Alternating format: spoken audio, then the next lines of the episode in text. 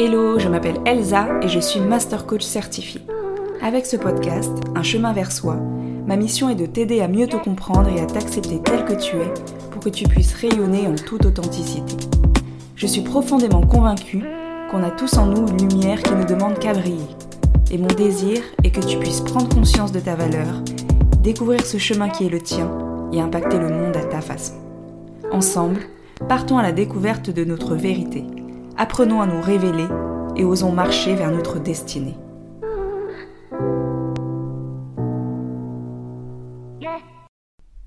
Dans l'épisode précédent, on a parlé de l'estime de soi et du fait que c'était quelque chose qui émanait de toi.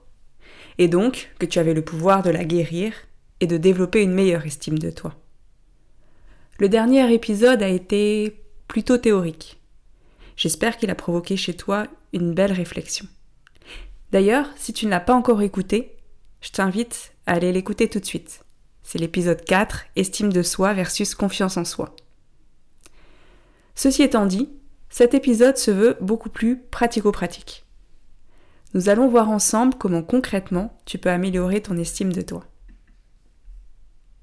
La toute première chose, ça va être de t'évaluer. De te mettre une note sur une échelle de 1 à 10. À combien tu évalues ton estime de soi?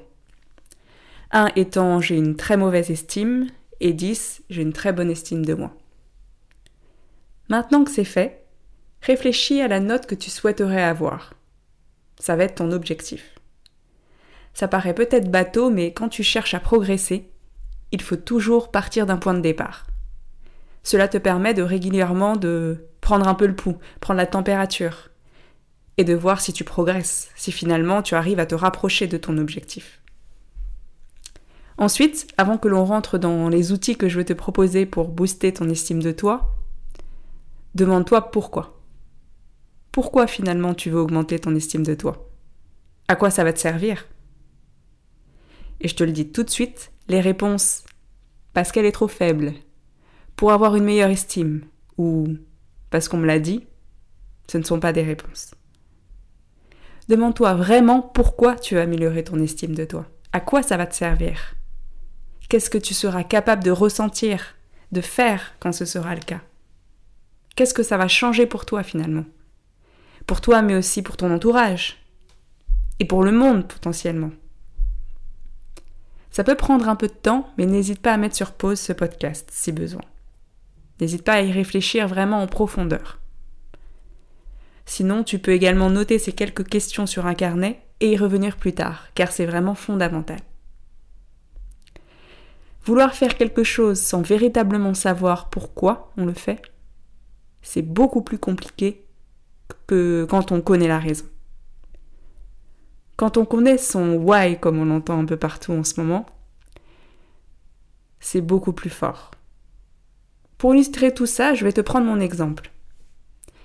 Étant plus jeune, quand j'étais enfant, j'étais très timide. J'avais une estime de moi plutôt basse j'avais toujours besoin qu'on me montre de l'attention, qu'on me soutienne, qu'on me montre que je comptais finalement, et que je faisais bien les choses. Cette estime, elle a fait des ups and downs en fonction des différents événements de la vie, des difficultés que j'ai pu rencontrer sur le chemin, jusqu'au moment où elle s'est complètement brisée. Mais ça, ce sera l'objet d'un autre épisode. Sinon, on n'est pas rendu encore. Bref, mon estime, elle a énormément varié parce qu'elle était faible et instable.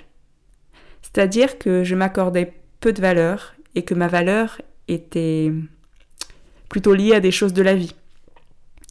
Par exemple, au mec mignon qui acceptait de sortir avec moi, à une amie qui me faisait un compliment, à une réussite à un, examen.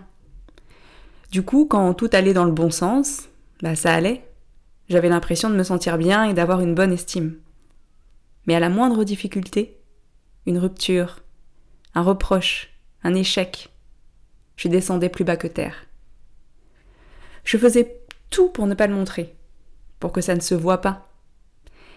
Et pour me libérer, j'écrivais des poèmes, tous plus tristes les uns que les autres. Et un jour, bon, j'ai sauté des étapes, sinon vous allez perdre le fil, mais un jour j'ai eu comme un électrochoc. Et j'ai décidé de me prendre réellement en main et d'aller guérir mon enfant intérieur. Et un long chemin a alors commencé vers une meilleure estime de moi. Ce chemin, je suis toujours dessus. Mais j'ai tellement progressé que je ne suis plus la Elsa que j'étais il y a quelques années. Ou plutôt non. C'est elle qui n'était pas moi. Je suis davantage moi jour après jour. Au fil des mois, les choses se sont affinées et j'ai accepté l'idée que je pouvais impacter le monde. Non seulement je le pouvais, mais je le voulais. Je voulais laisser une trace, montrer aux personnes, aux femmes notamment, que c'est possible et que si je l'ai fait, tout le monde peut le faire. C'est ce pourquoi qui me pousse chaque jour à aller sortir de ma zone de confort. Et parce que ce pourquoi me tient à cœur, j'arrive à passer outre la peur du regard des autres, du jugement et bien d'autres peurs qui peuvent m'animer. C'est parce que ce pourquoi est grand que j'ai une raison valable d'améliorer mon estime de moi. Pas juste pour augmenter mon score et pour euh, finalement faire plaisir à mon ego, non, mais pour montrer l'exemple, parce que ça me tient à cœur au plus profond de mon cœur. Bon, assez parlé de moi. Je t'ai fait un teasing depuis le début de l'épisode, mais j'imagine que tu as hâte d'entendre ce que je vais te proposer pour euh, booster ton estime. Alors, let's go Il existe différentes clés travailler sur ton estime de toi. Apprendre à mieux se connaître et à s'accepter, passer à l'action, faire taire son critique intérieur, cette petite voix qui te dit plein de choses négatives, être empathique avec les autres et bienveillant envers soi-même, accepter l'idée d'échec, s'affirmer, ou encore savoir s'appuyer sur son cercle social.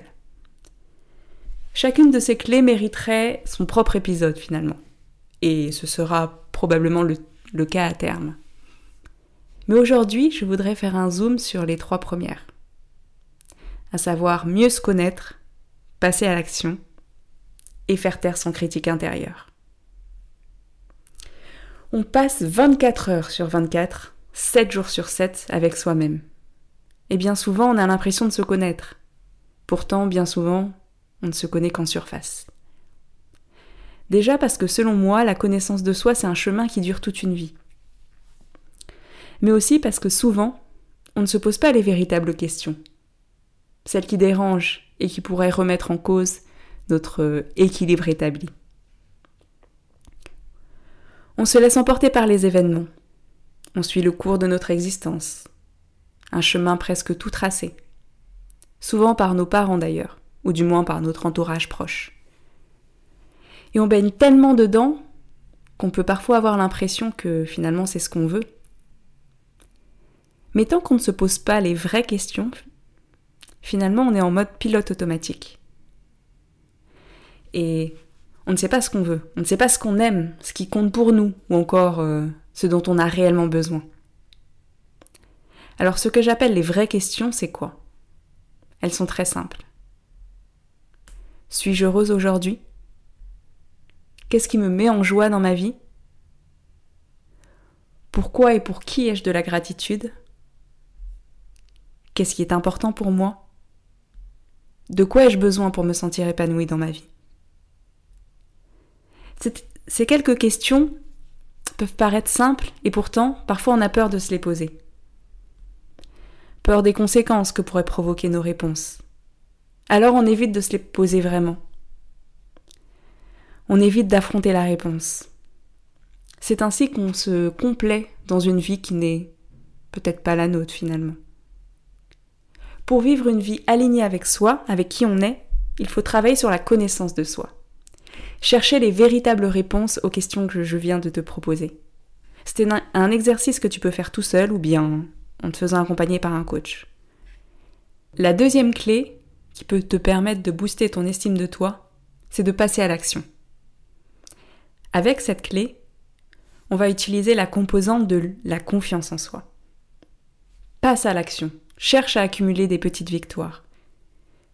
Si tu as écouté l'épisode 4, Estime de soi versus confiance en soi, tu te souviens peut-être de l'équation de William James qui disait Estime de soi égale succès divisé par aspiration.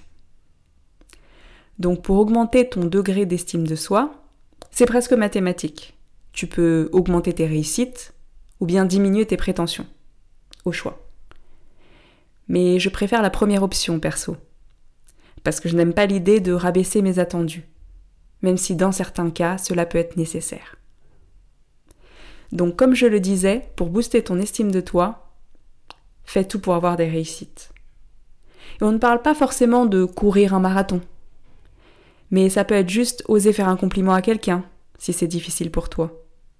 Oser dire non quand on te demande un service et que t'en as pas vraiment envie. Ou encore oser porter une tenue un peu voyante. Tout ce qui compte, c'est que ce soit pour toi une sortie de zone de confort. Mais pas une montagne à gravir. La montagne, tu pourras la gravir, mais step by step, comme dirait mon papa. Étape par étape. Enfin, la troisième clé consiste à faire taire ton critique intérieur. Tu sais, cette petite voix dans ta tête qui passe son temps à te faire des reproches, à dire des choses négatives. Cette voix qui te dit que ce n'est pas assez, que ta présentation devant tes collègues de bureau n'était pas assez claire, que ta troisième place à un concours de chant, ce n'est pas assez, ou encore que ce livre que tu as écrit n'est pas assez bien pour être publié. Tu la connais, cette petite voix? Je pense qu'on l'a tous, plus ou moins fréquemment. Elle nous juge, elle nous paralyse. Elle se sert d'événements passés pour prévoir la catastrophe, ou juste de nos peurs pour nous empêcher de sortir de notre zone de confort. En fait, elle nous empêche d'améliorer notre estime. Alors comment on fait pour s'en débarrasser? Sincèrement, je ne sais pas si on peut s'en débarrasser définitivement. En tout cas, moi, j'en suis pas encore là. Mais on peut lui accorder moins de temps, moins de temps de parole. On peut diminuer son impact. Pour cela, il faut avant tout en prendre conscience. Et ensuite, transformer la phrase négative pour qu'elle nous touche moins. Ça peut être de la tourner positivement, ou de garder cette même phrase négative mais avec une voix euh, comique. Troisième option, tu peux tout simplement répondre de manière un peu provocante à ta petite voix. Avec un Et alors Utilise la méthode qui te parle le plus. Et tu peux aussi bien sûr les combiner. On arrive à la fin de cet épisode qui était un peu plus long que d'habitude et assez riche. Si tu es toujours là, c'est que j'ai réussi à retenir ton attention. Si cet épisode t'a plu, ou si tu penses qu'il pourrait intéresser quelqu'un de ton entourage, je t'invite à le partager. Si tu as envie d'aller plus loin sur cette thématique de l'estime de soi, sache que je te propose un programme d'auto-coaching en ligne à tout petit prix qui te permet de travailler notamment sur la brique de la connaissance de toi, sur ta confiance en toi, mais également sur ton amour de toi. Je te mets le lien pour en savoir plus dans les notes du podcast. Si tu devais ne retenir qu'une seule chose de cet épisode, c'est ceci. Pour améliorer ton estime de toi, il est nécessaire de partir à la découverte de toi-même, et ça commence par te poser les bonnes questions.